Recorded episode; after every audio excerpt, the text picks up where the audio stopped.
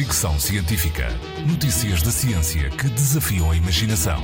Com Isilda Sanches.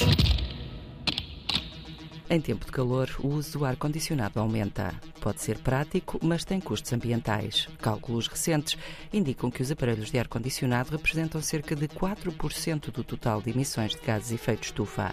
Por isso mesmo, e porque as previsões futuras são de subida de temperatura, é urgente encontrar alternativas mais ecológicas.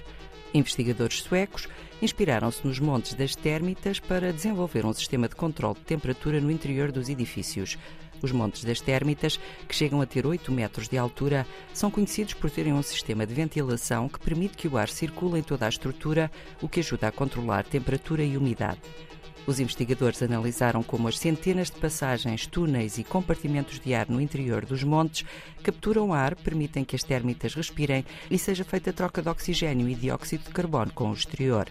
Tentaram depois perceber como essas estruturas poderiam ser integradas nas paredes dos edifícios para fazer circular ar, calor e umidade de forma diferente.